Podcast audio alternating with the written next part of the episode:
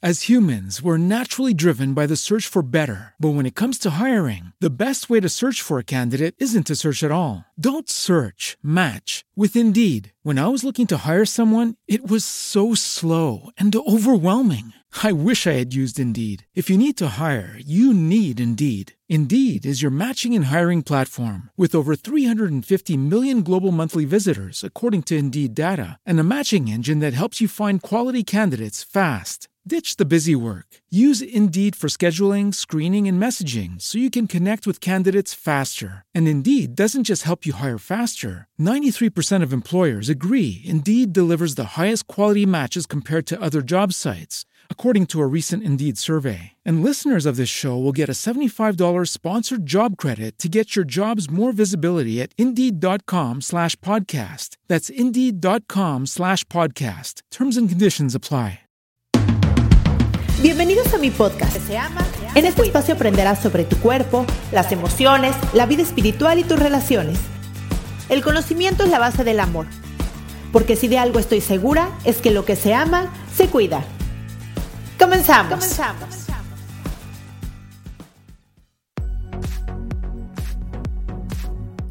Hola, ¿cómo estás? Bienvenida a Lo que se llama Se Cuida. Yo soy Cristian Raimond, soy psicoterapeuta, me especialicé en niños, adolescentes, adultos, diagnóstico y prevención de trastornos de la conducta alimentaria y terapia de pareja.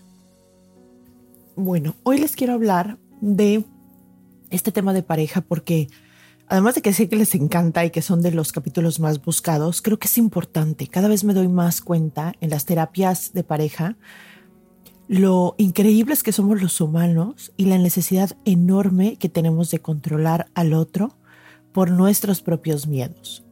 Entonces se me hizo importante hacer este capítulo también porque eh, ayer cumplí 23 años con mi esposo y cada vez que vamos a cumplir años reflexiono mucho sobre qué nos ha mantenido juntos y no solo juntos, porque, bueno, yo lo he visto muchísimo en terapia, ¿no?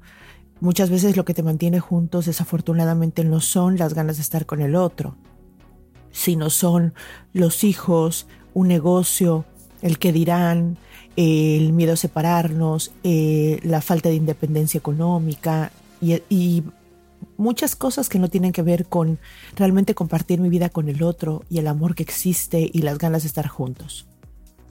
Entonces, debido a esto, y ya que mi aniversario fue ayer, sin embargo, lo festejamos el sábado y les quiero compartir. Y creo que eh, el, compartirles cómo lo festejamos tiene que ver el por qué estamos juntos.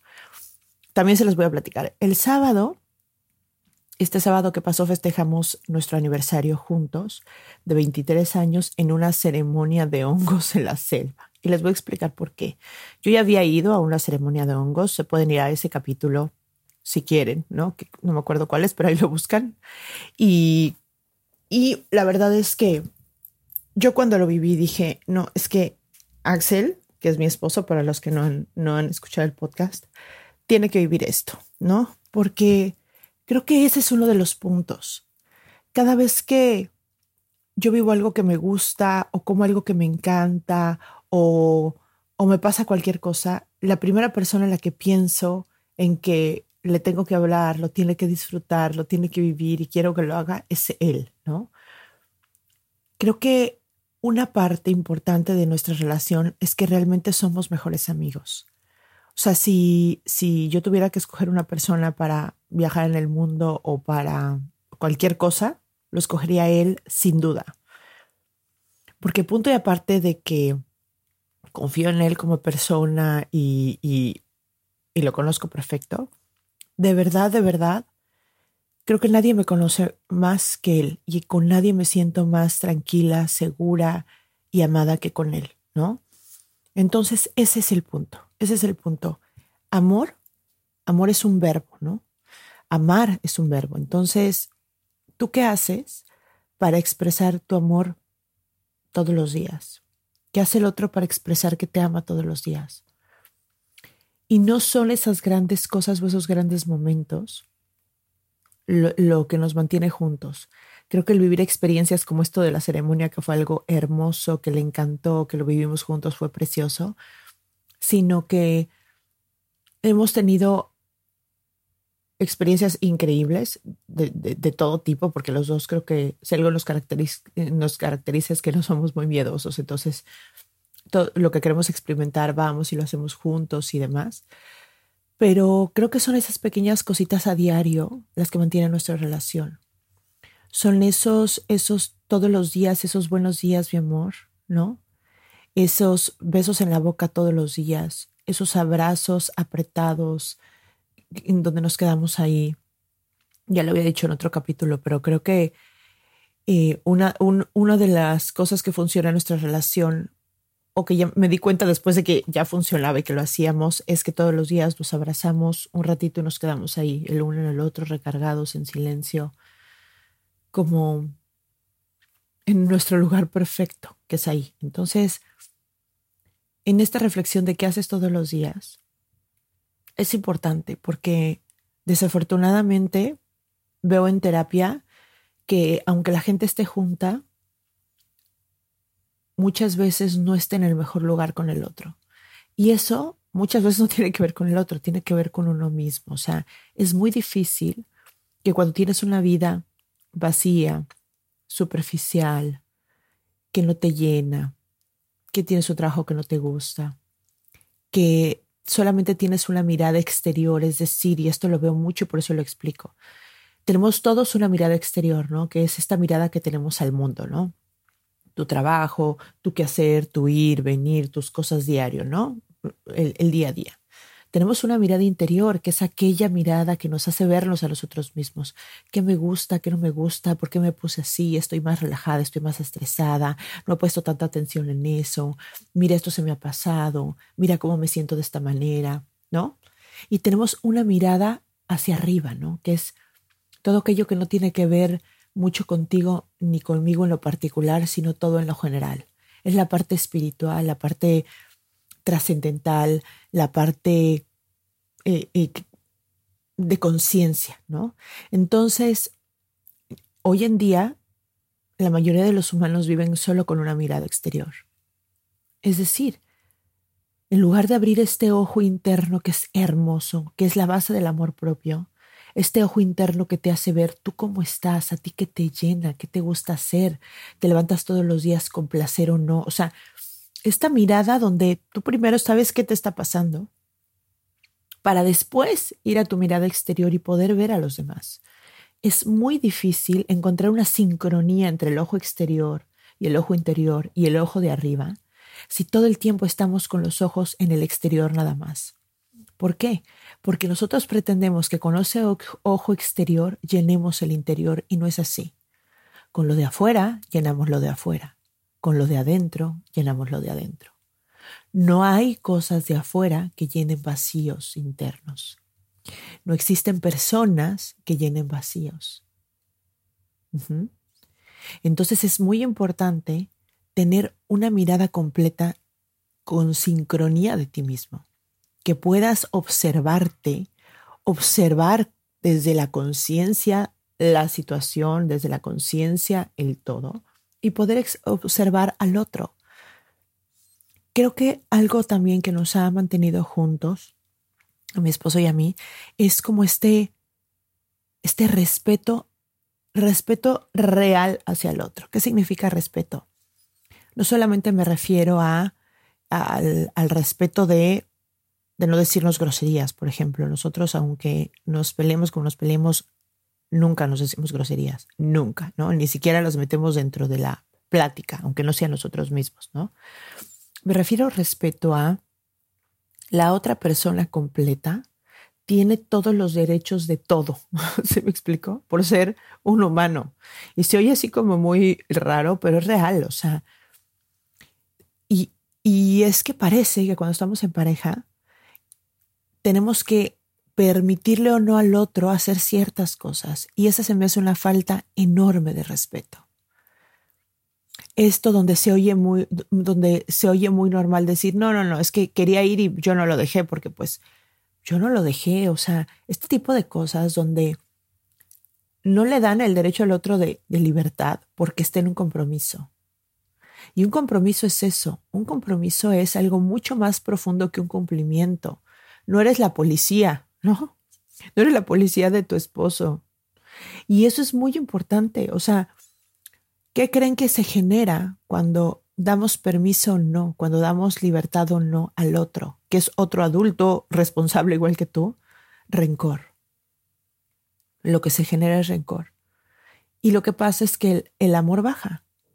Si yo estoy dando permiso que el otro viva o no lo que quiere vivir, cada vez que le digo que no, entonces genero rencor eh, hacia mí. Él le, sucede que le pasa rencor hacia mí porque es por ella no puedo hacer ciertas cosas. Y me dicen, bueno, entonces, ¿qué sí le puedo exigir o no? Nada, no le puedes exigir nada. Le puedes exigir a un empleado que le pagas, no le puedes exigir a tu esposo o a tu esposa, no le puedes exigir nada. Las personas estamos juntas porque queremos, pero seguimos siendo libres, aunque tengamos un compromiso. Se pueden hacer ciertos acuerdos para que la relación esté mejor desde un lugar de, por ejemplo, el acuerdo de exclusividad sexual. Perfecto. Perfecto. Quedamos que somos exclusivos sexualmente, que tú conmigo, yo contigo. Muy bien. Cumplámoslo. Sí, cada quien. Tengamos este compromiso con este acuerdo. Se hace el acuerdo. Si el otro rompe el acuerdo, tú puedes decidir quedarte o no. Pero no puedes perseguirlo todos los días por miedo a que él rompa el acuerdo porque entonces eso no es una relación. No puedes estar pidiéndole que haga y que no haga todos los días. Es que no me ayuda y es que no hace y es que tú puedes decidir irte o no irte. Puedes decidir quedarte. Pero no puedes decirle qué hacer. Puedes decirle, a mí me funciona esto, yo necesito esto, estas son mis necesidades contigo. Esto me hace sentir bien, esto me hace sentir feliz, esto me duele. Pero de eso que le exijas algo, eso no existe. Porque cuando existe, lo que genera es rencor. Y en una relación donde la base está llena de rencor, ¿qué creen que sucede?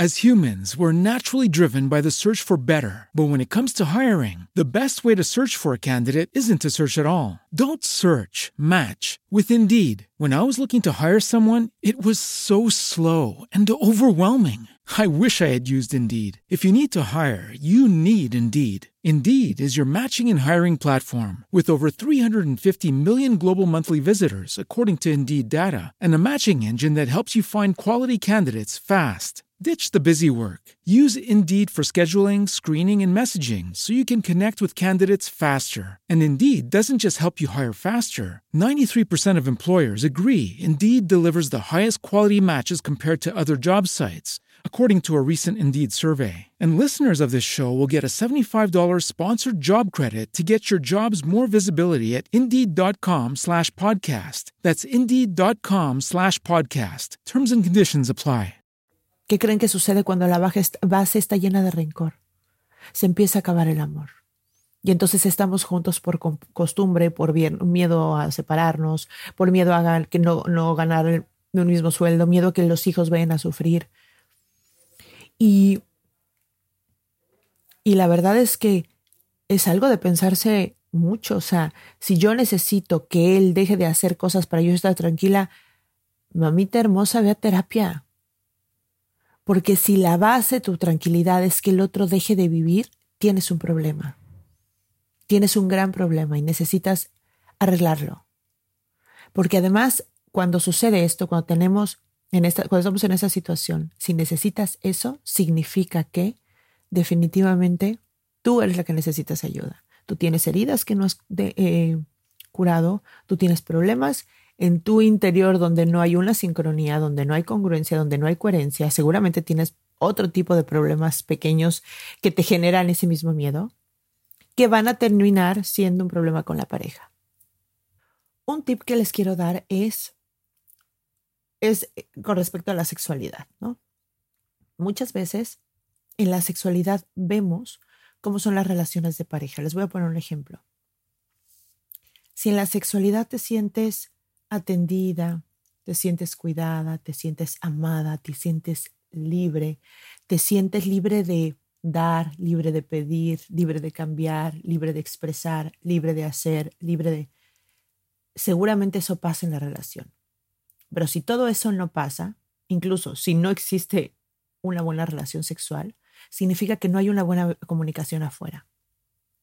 Si en una relación sexual no estás siendo tú, no estás pidiendo lo que necesitas, no estás siendo como tú eres, te estás quedando insatisfecha en ciertas cosas y, y no se lo dices y no se lo pides y no cambian esta dinámica, significa que en la dinámica algo está mal. O sea, ese es el reflejo, digamos, de todo lo que está pasando también en la relación. Porque no, no, no, no tiene que ver mucho que si tienen un muy buen sexo de repente, no. Significa es qué tan, qué tanto pueden hablar pedir, dar y tener conversaciones respecto, respecto al sexo. Les voy a decir por qué. Una de las cosas que te mantiene unidos en una relación de pareja, y creo que es el pegamento más fuerte que existe en la relación, es la capacidad de intimidad que tienes con el otro. Intimidad me refiero no a sexo, sino poder hablar tus miedos, si poder hablar sin que todo lo que digas seguro estado en mi contra, poder pedir desde un lugar amoroso, poder hablar de cosas donde te puedes poner en un lugar muy vulnerable, ¿no? Poder hablar de sueños, de miedos, de fantasías. Cuando tú en una relación de pareja puedes tener estas conversaciones completas con el otro, cuando te sientes libre, orgullosa y contenta de ser tú y lo puedes expresar con el otro, y puedes enseñarle tu sombra, tu talón de Aquiles, las partes que no te gustan y puedes reflexionarlo con el otro en lugar de tratarlas de esconder para que no las apunte o a miedo a ser juzgado, entonces ahí es una buena relación de pareja. La capacidad que tengas de intimidar con el otro es directamente proporcional a una relación fuerte y duradera. Porque esta es, mm, no es como lo bien que nos llevamos. Puede ser que haya costado mucho tiempo. A Axel y a mí nos costó, eh, nos costó algún tiempo poder encontrar el equilibrio porque los dos tenemos personalidades muy fuertes. Yo les recomiendo que también en este proceso de conocimiento personal vayan y se metan a, saber y escuchar sobre el, el, enneagrama y vean sus rasgos de personalidad. Les voy a decir por qué.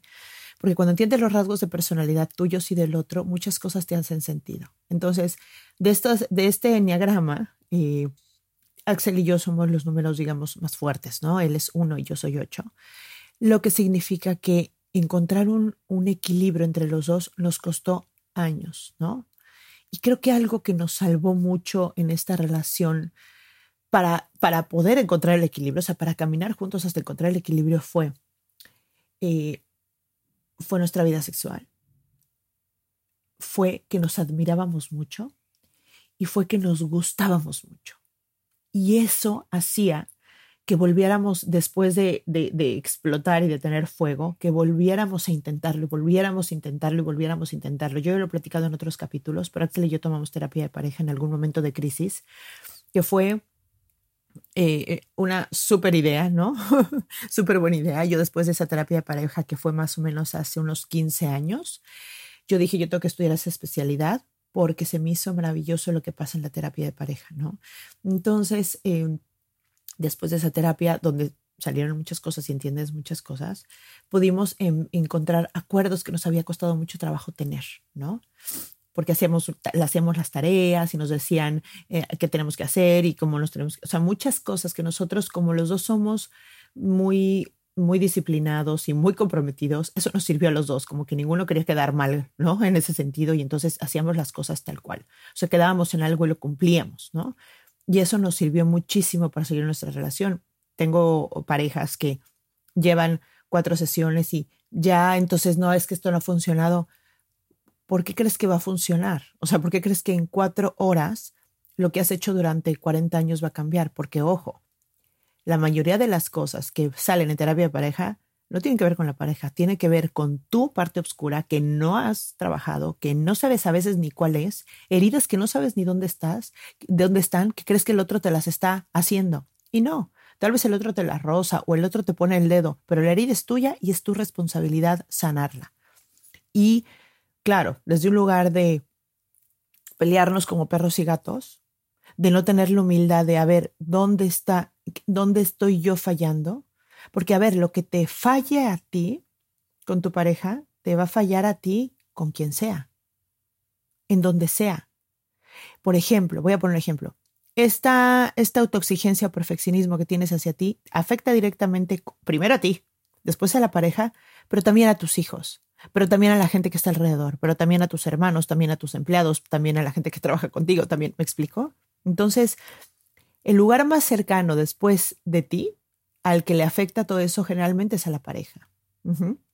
Entonces, por eso hay tantos problemas de pareja, porque nos encontramos que desde chiquitos aprendemos a ser de una manera que nos funcionó para sobrevivir y crecemos siendo de esa manera. Y de repente llegamos con una pareja donde ser de esa manera ya no funciona. Y ahí es donde tenemos que pararnos y decir, a ver, esto que me está pasando, ¿qué es? ¿De dónde viene? ¿Por qué soy así? ¿Por qué esto me da miedo? ¿Qué, ¿Por qué exploto de esta manera? ¿Por qué tengo estos rasgos de personalidad? ¿Por qué respondo así ante el estrés? ¿Qué me sucede? Y cuando empiezas a ser consciente de tus comportamientos, entonces se cuenta que empezarás a abrir los ojos y empezarás a tener ahora sí el poder de gestionar cómo y qué quieres hacer con tus conductas, con tus pensamientos, con tus creencias. Y después de eso ya verlo en pareja. Es muy importante que te conozcas. Si no te conoces, y voy a decir otra vez la lista de estas cositas, porque si no las conoces, entonces necesitas hacerlo para poder tener una buena relación de pareja. Necesitas saber cómo es tu personalidad, cómo funcionas bajo el estrés, qué creencias limitantes tienes, cuál es tu mecanismo de defensa cuando creciste. Y este mecanismo de defensa que lo puedes ver eh, psicológicamente como que hay muchas palabras que puedes usar para esto, pero en resumen, porque de esto no es el capítulo, es esa manera de ser que te limita que viene desde el miedo y que te limita a ser tu mejor versión. Eso.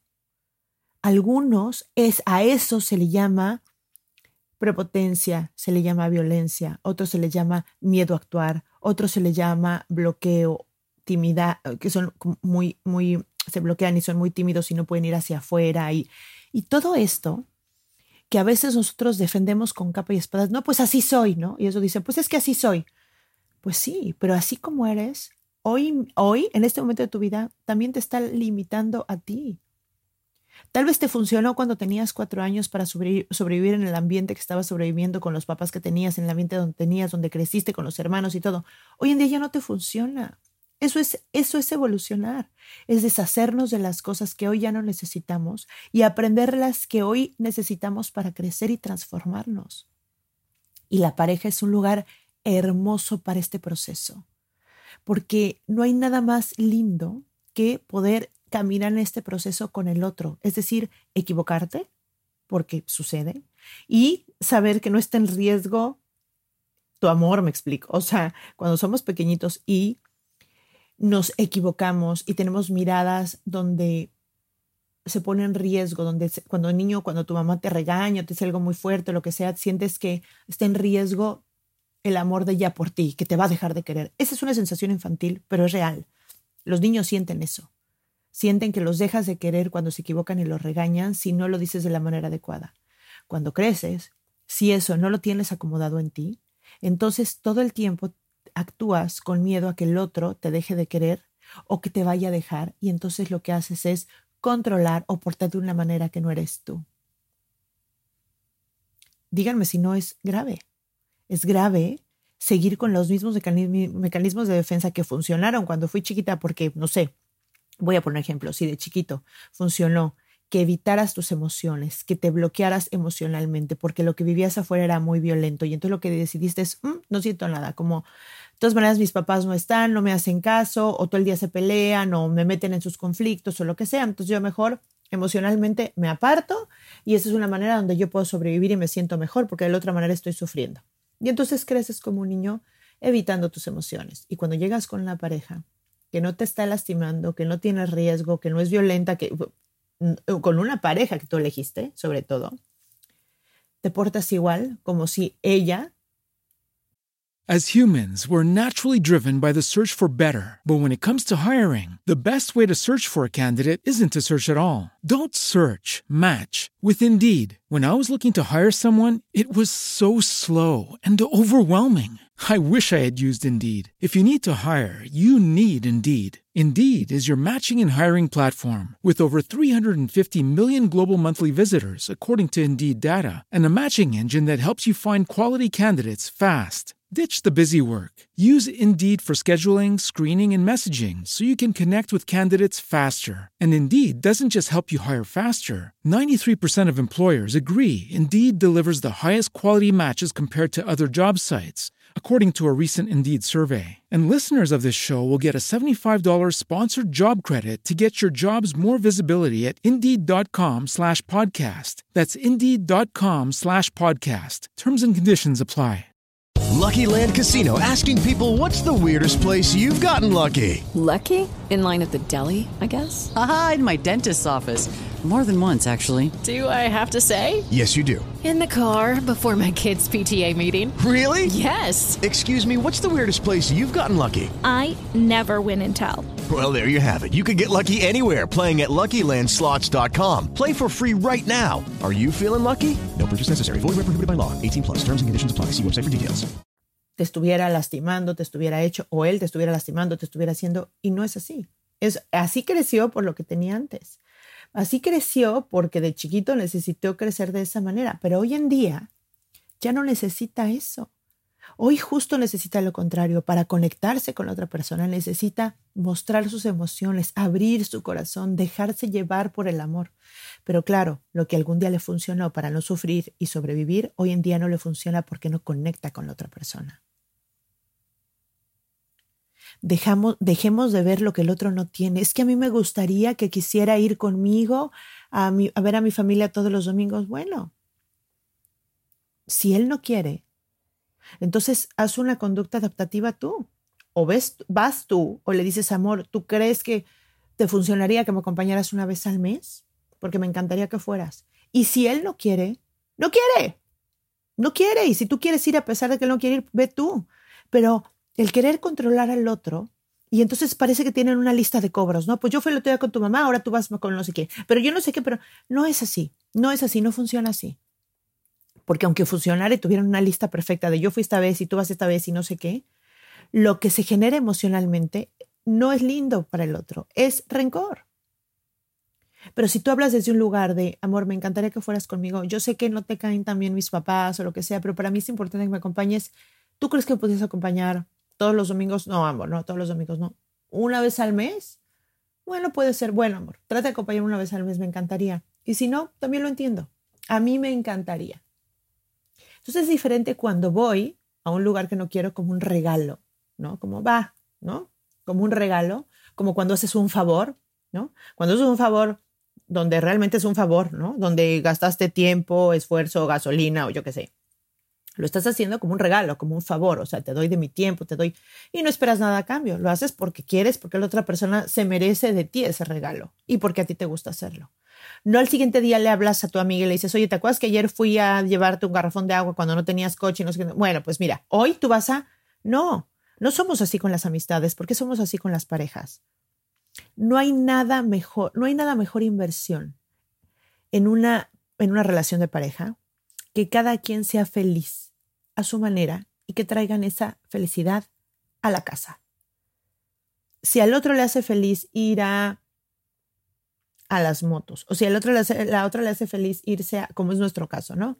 A mí me gustan mucho ir a cosas de meditación, eh, retiros, eh, conferencias, pláticas, como que todo eso me, encanta, ¿no? Yo voy a eso. Mi esposo le encanta el fútbol americano y se, metió a tres equipos de fútbol americano. Entonces creo que tiene partidos todos los miércoles, jueves, viernes, sábado, no sé qué. Y así es. Y yo no le voy a decir, ay, no, ¿cómo no vas a dejar de estar conmigo para ir a jugar? Pues sí, a mí me tiene todos los días y, me tendrá. Mientras yo siga estando feliz con él, me tendrá. Entonces, si él se quiere jugar, que vaya a jugar, regresa feliz. Regresa feliz, contento con la testosterona hasta el cielo por haber jugado, por haber ganado, por... A mí eso me conviene. A mí me conviene que un hombre llegue feliz a mi casa. Yo prefiero un hombre feliz a mi casa a las 10 de la noche que un hombre infeliz, en mi casa que se siente malhumorado a ver su celular o el fútbol a las seis. ¿A mí de qué me sirve eso? ¿Me explicó? Cuando quieres compartir con el otro, quieres compartir una parte bella. Y para que el otro tenga una parte bella, tiene que llenarse de las cosas que le gustan.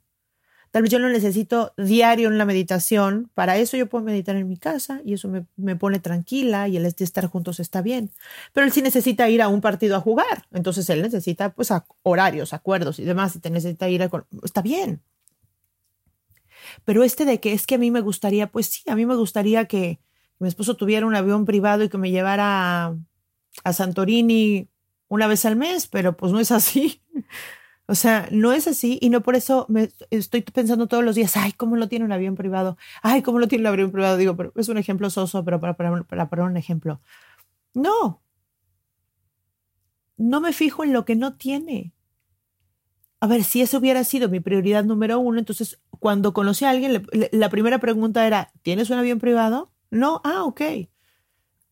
Pero en mi escala de prioridades, las primeras cinco me las llena suficiente para mí.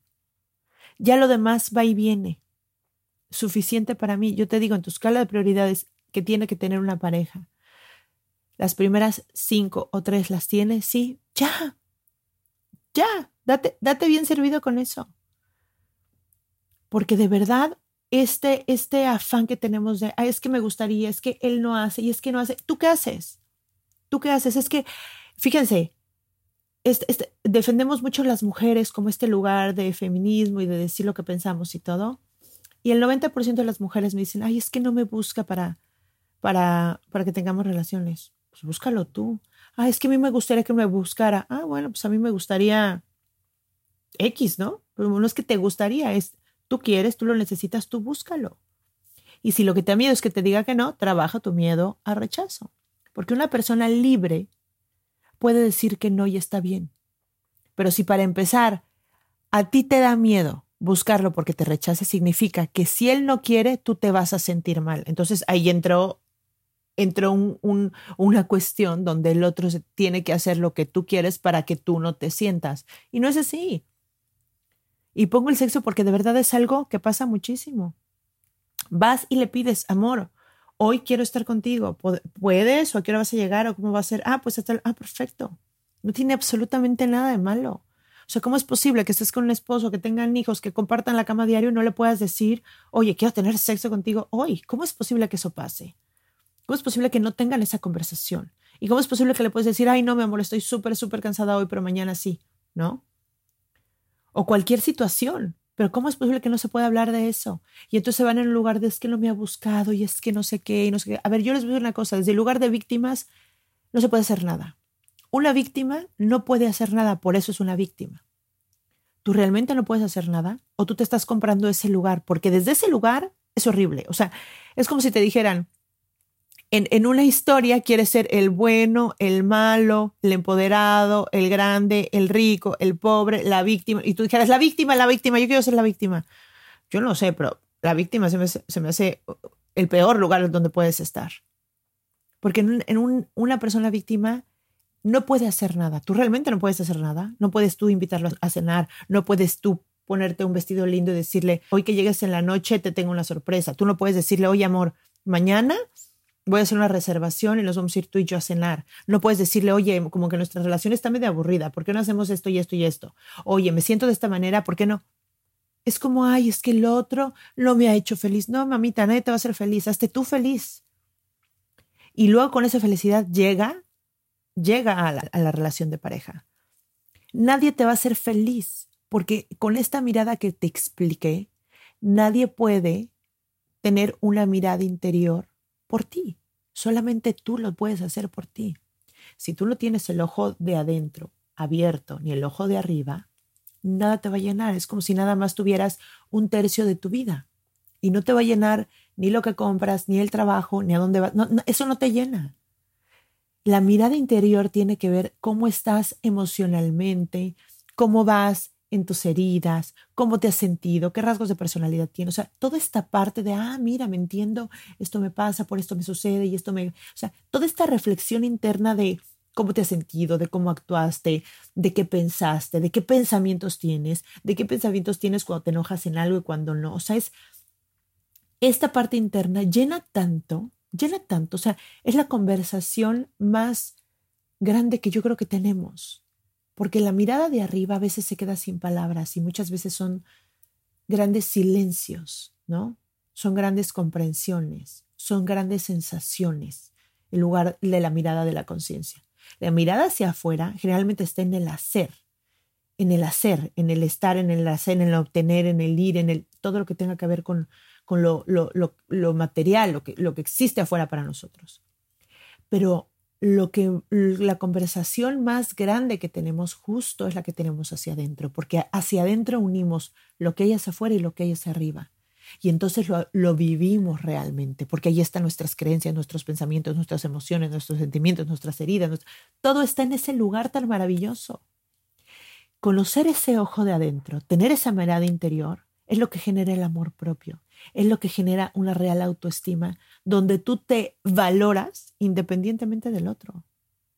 Si tu valor está en el ojo de afuera, no va a ser suficiente porque todas estas emociones o sensaciones o heridas que tengas se te van a seguir abriendo y tocando y chorreando, aunque tú estés todo el tiempo comprando cositas afuera para, para limpiarte y taparte las heridas. No va a existir. En una herida te puedes poner una curita, te puedes parar y poner una venda, pero eso no significa que está curando. Si no le pones atención, no sana y empeora.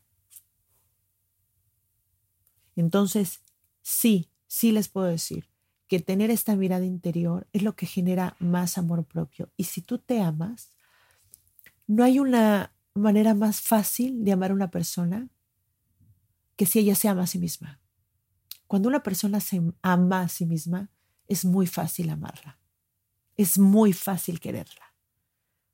Pero cuando una persona no se ama a sí misma y tiene culpas, miedos, reproches hacia sí misma, se siente mal consigo, se muere de vergüenza, se, y tiene todas estas emociones no trabajadas todo el tiempo, y digo, no, no digo que sean malas, pero vive en ellas, donde la energía es baja y donde le, le falta energía para crear, entonces, ¿con qué energía vas a llegar a crear una relación de pareja si tu frecuencia energética es bajísima porque te la pasas viviendo entre la culpa, entre el miedo, entre la necesidad de control, entre...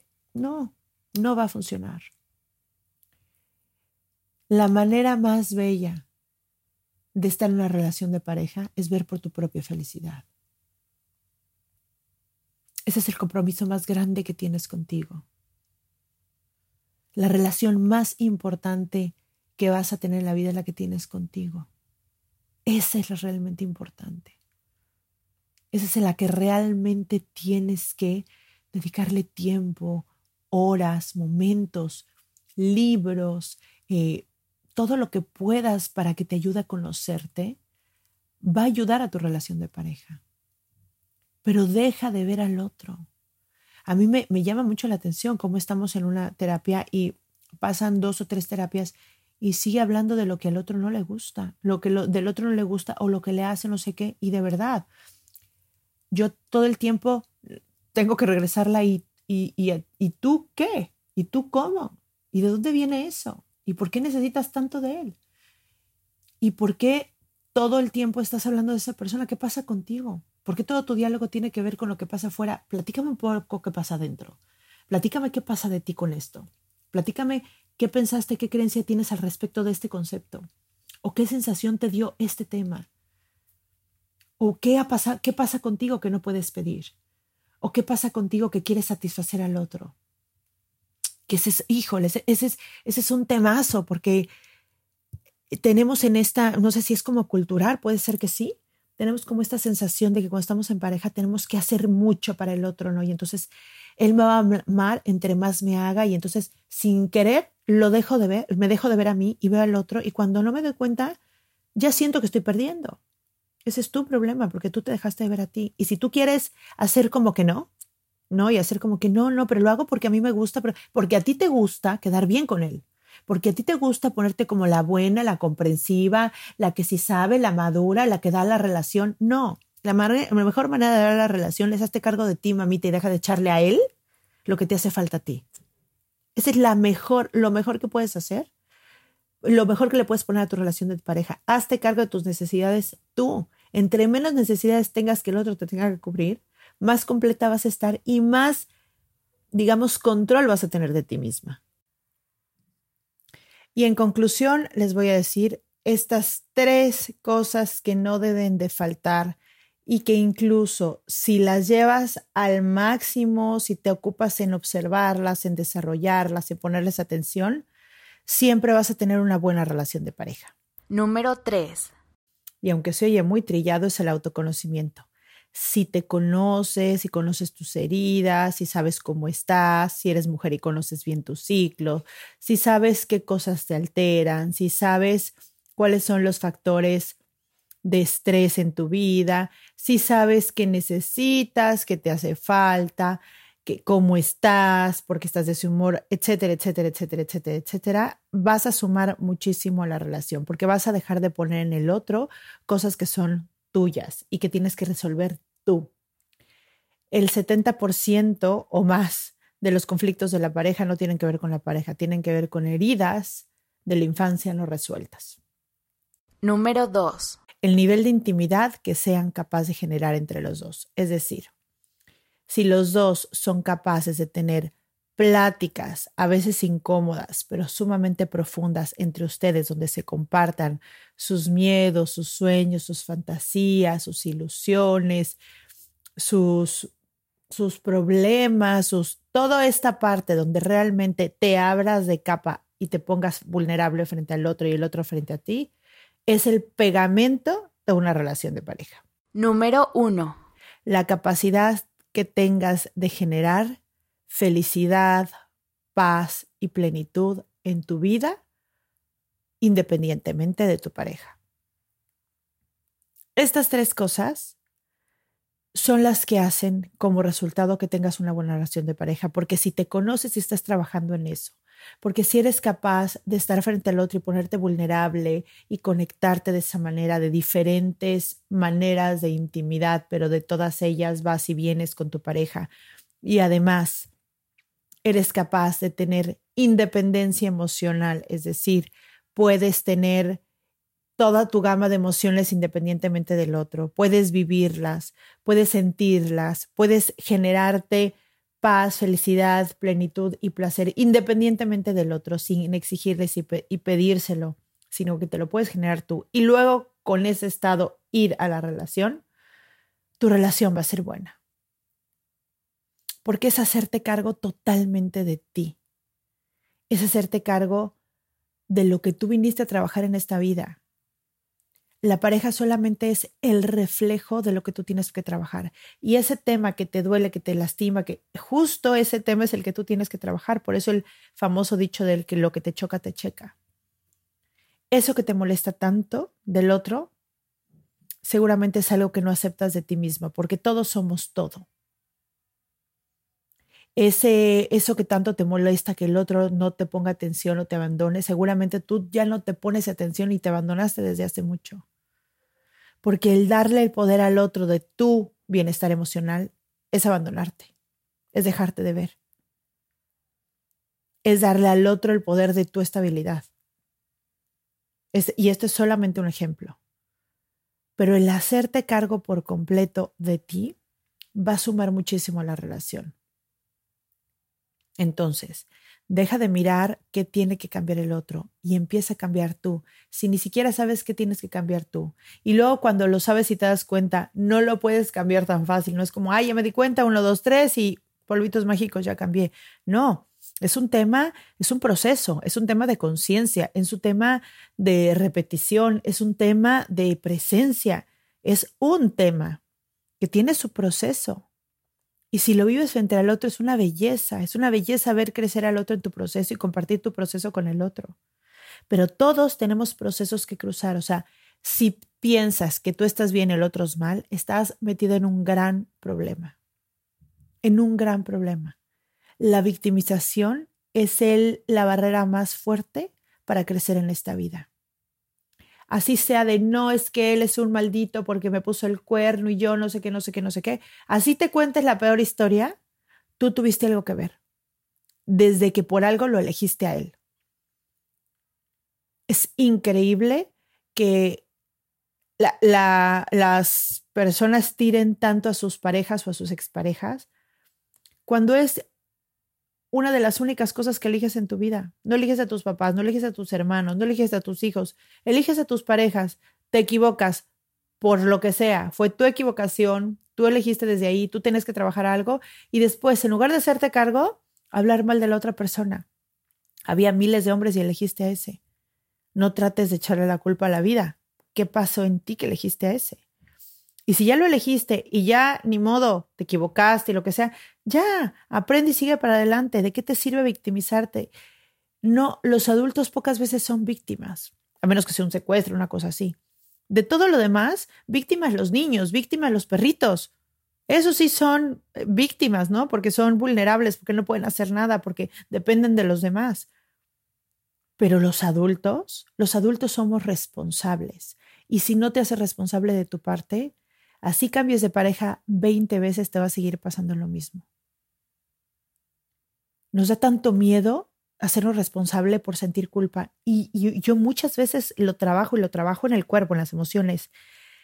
Lo que da hacerte responsable es empoderamiento, es darte cuenta, es una energía eh, fuerte hacia afuera, grande muy diferente a la culpa, que es hacia abajo, chica, que no crea. La responsabilidad es el, el inicio al aprendizaje. Es súper valioso serte responsable de algo. Aunque ese algo a tu percepción haya fracasado, no fue un fracaso si aprendiste de ti. No fue un fracaso si pudiste ver tu proceso, si en esa relación te conociste, si esa relación te hizo crecer, si te hizo enfrentarte a tus peores miedos, si te hizo ver tu sombra enorme que no habías visto, es un gran aprendizaje. Entonces, empecemos desde ahí. Empecemos a hacernos responsables de que si algo no funciona en la relación, nosotros tenemos el 50% de responsabilidad en eso. Cuéntame la historia que me cuentes. Y de verdad, si no lo ves, trabájalo. Significa que estás muy atorada en ti o muy atorado en ti. Entonces, lo vuelvo a repetir, autoconocimiento, capacidad y nivel profundo de intimidad o de intimidad. Y el tercero es la capacidad de tener independencia emocional, de poder generarte paz, placer, felicidad y plenitud independientemente de tu pareja. Si trabajas en estas tres cosas, te aseguro que vas a tener una linda relación de pareja. Y espero que este capítulo te haya servido. Si es así, por favor compártelo a alguien que sepas que está teniendo problemas en su relación. Yo creo que de los regalos más lindos es cuando alguien te manda un enlace de algo que tiene que ver contigo porque significa que pensó en ti, significa que le importas y un podcast que te hace caer en conciencia, para mí es un regalazo. Así es que también si ustedes tienen algún podcast que compartirme, algún video, algo me fascina, síganme en mis redes, ahí también me lo pueden mandar. Es lo que se llama Se Cuida en Facebook, en Instagram y mi página también. Les mando un beso y nos vemos el próximo miércoles. Bye bye.